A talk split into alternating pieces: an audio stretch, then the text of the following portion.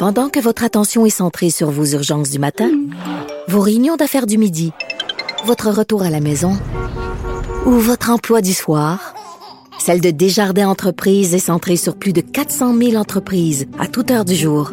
Grâce à notre connaissance des secteurs d'activité et à notre accompagnement spécialisé, nous aidons les entrepreneurs à relever chaque défi pour qu'ils puissent rester centrés sur ce qui compte, le développement de leur entreprise.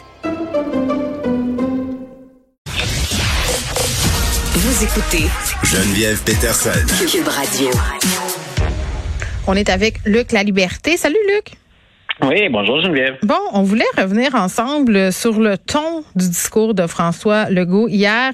Je disais ce matin dans ma chronique, je sais pas ce que le personnel de la santé, euh, même les gens qui travaillent dans les écoles, ont pensé du fait qu'on laissait entendre qu'on était peut-être un peu au bout de nos peines. Là, on a parlé de lumière au bout du tunnel. Un, il me semble qu'on a déjà entendu ça souvent.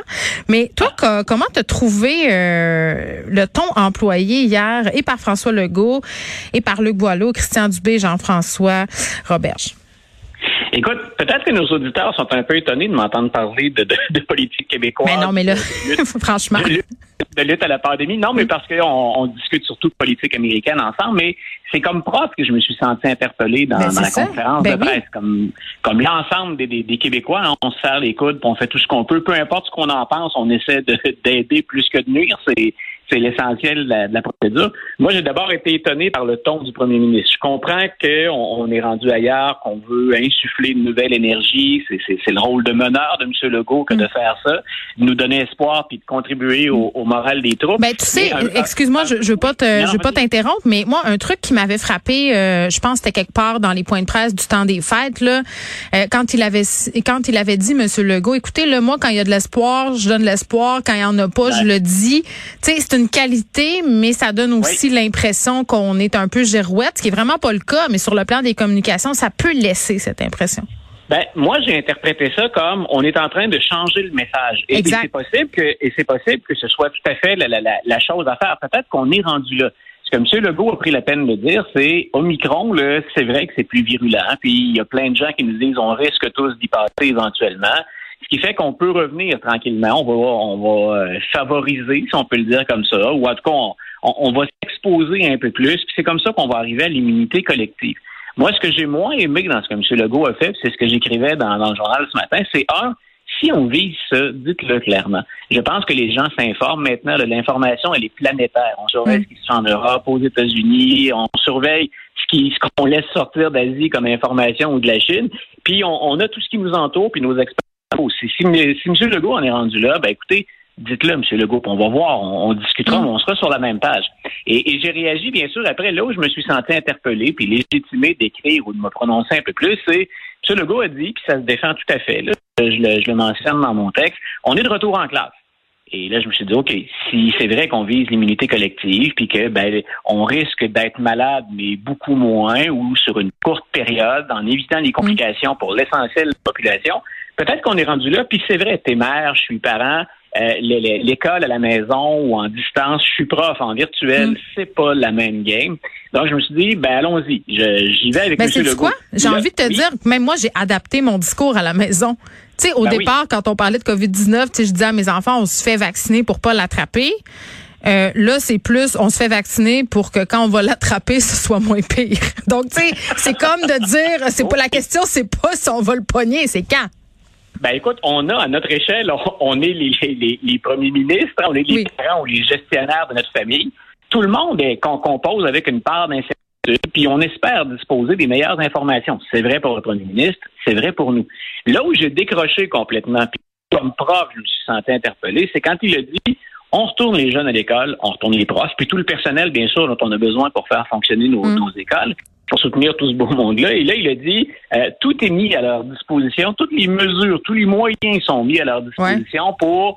Et, là, j'ai dit, non, non, M. Legault, attendez un peu. Là. Un, dites-moi qu'on vise l'immunité collective, qu'on est rendu là. Dites-le-moi clairement, utilisez les bons mots. Puis de l'autre, euh, ben, on va retourner au travail. Je veux faire ma part. S'il y a des urgentologues, puis des médecins ou des infirmières au front, c'est ma job d'être là, moi aussi. Ça fait partie de, de, de, mon mandat. Je travaille pour le gouvernement, je travaille pour le, les Québécois comme prof je vais aller faire ma job. Mais dites pas ou laissez pas croire aux gens que vous avez fourni tout le matériel ou toutes les mesures nécessaires pour qu'on fasse notre travail hmm. dans les conditions les plus sécuritaires mais ça, possibles. Toi, tu te sens comment euh, par rapport à ce retour en classe? Parce que, tu sais, beaucoup pendant la pandémie, on a parlé du côté euh, primaire, secondaire, très peu du collégial, très peu du, du, milieu universitaire, parce que, bon, on se dit, ce sont des jeunes qui sont plus vieux, euh, plus capables, si on veut, de faire face à l'altérité. C'est loin d'être vrai. En passant, là, il y a un grand taux de décrochage de, de, de problèmes, d'anxiété, de santé mentale. Puis les profs aussi sont à bout d'enseigner à des écrans noirs, là, en passant. Là. Euh, mais toi, est-ce que tu sens que lundi, dans ta classe, euh, tout est mis en œuvre pour que tout le monde soit en sécurité? Écoute, je m'exprime en mon nom. Hein. Je fais, oui, oui, mais c'est ça. Je te pose la question. voilà parce que nos, nos, nos, collègues, nos syndicats, tout ça, ces gens-là s'expriment dans l'ensemble. Je pense qu'ils partagent pas mal mon point de vue. Mais euh, écoute, si on nous avait laissé un peu plus de temps, euh, par exemple, je suis vacciné trois doses, puis j'ai eu mon vaccin il y a une semaine. Donc, je bénéficie de la, de la, protection. Mais quand on regarde au total de la population, le premier ministre disait, je pense, jeudi, on était à 28% ou M. Dubé il disait, on est à 28% de trois doses. Ça veut dire que la grande majorité du personnel enseignant, puis la quasi-totalité des étudiants ne seront pas vaccinés trois fois, ou encore, bon, on n'aura pas développé cette immunité. Là où je m'inquiétais, sans être un expert comme prof, c'est on rentre dans des classes. Je disais, euh, on va être 45 là, collés dans un groupe lundi, dans une classe où je vais ouvrir les fenêtres à moins 20. Là. Donc, euh, je suis là trois heures avec mes étudiants. On est au coup de jamais deux mètres entre personnes. Donc, je me dis, si c'est vrai que la deuxième dose ne nous protège pas tant que ça, que c'est faible, euh, ben on a, on a un beau foyer de propagation je vais faire ma job. Je suis pas insécure de nature. Je pense pas être hmm. particulièrement. Mais la question de la troisième dose va se poser là pour euh, les ben, adolescents. Euh, au cégep, il y a quand même beaucoup de gens qui ont 18 ans et plus. Là, on sait que ça s'ouvrait aujourd'hui la troisième dose, mais l'immunité, elle sera pas là. Même si on y allait aujourd'hui, lundi, euh, on sera pas immunisé trois doses. Là c'est le bout que je comprenais mal aussi dans la logique. C'est-à-dire, si le premier ministre me dit dans la même conférence de presse, le pic arrive, hein, le, sommet de la courbe, on l'a ou ça va être dans les prochains jours. Je me disais, on n'est pas à deux ou trois semaines en virtuel de mm. craquer. Si on s'entend pour dire à partir du moment où la courbe est passée, puis que notre système de santé, parce qu'on gère beaucoup la pandémie pour épargner notre système de santé craque. Donc, je me dis, ben, laissons passer cette courbe, laissons passer ce pic, puis ensuite, go, je vais être le premier à partir en courant pour aller dans une classe. Je suis allé en enseignement parce que je veux être avec ben, les je comprends. Ben oui, puis il se passe quelque chose comme de la magie quand on est en présentiel, puis on sait que ben, dans une classe, il se passe pas juste. Sincèrement, il y a, aucun endroit dans le monde à part en famille où je suis où je suis, Très bien. à l'aise que Merci Luc. Bye.